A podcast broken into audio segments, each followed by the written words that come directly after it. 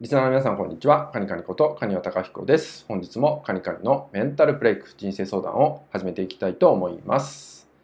えー、今回もですね、ご相談をいただいております。今回の内容は、決断した後にすぐに迷いが出てしまいます。そんな時、どのように自分を整えていったらよろしいでしょうか？といったような内容となります。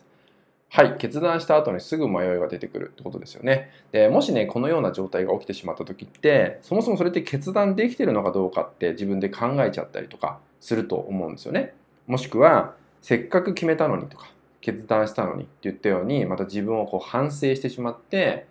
なんかこう自分を責めちゃって、やっぱり自分ってこうなっちゃうんだって言ったように、なんかやっぱりみたいなね、つまり過去が出てくるようになっちゃうんですよね。過去の自分をまた振り返って、どうせ自分ってこうなんだって言ったような、まあ、思考状態に陥ってしまうと、どんどんネガティブにはまっていってしまうなんてこともね、まあ、あるんですよね。で、なので、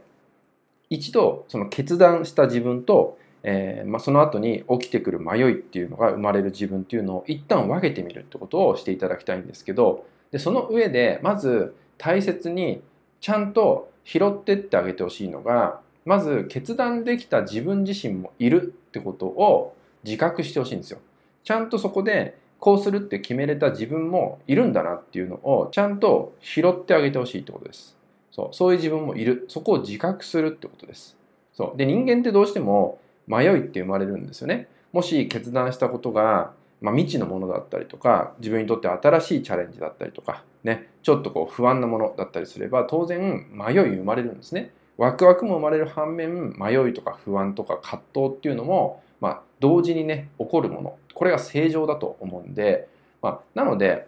迷いが起きるから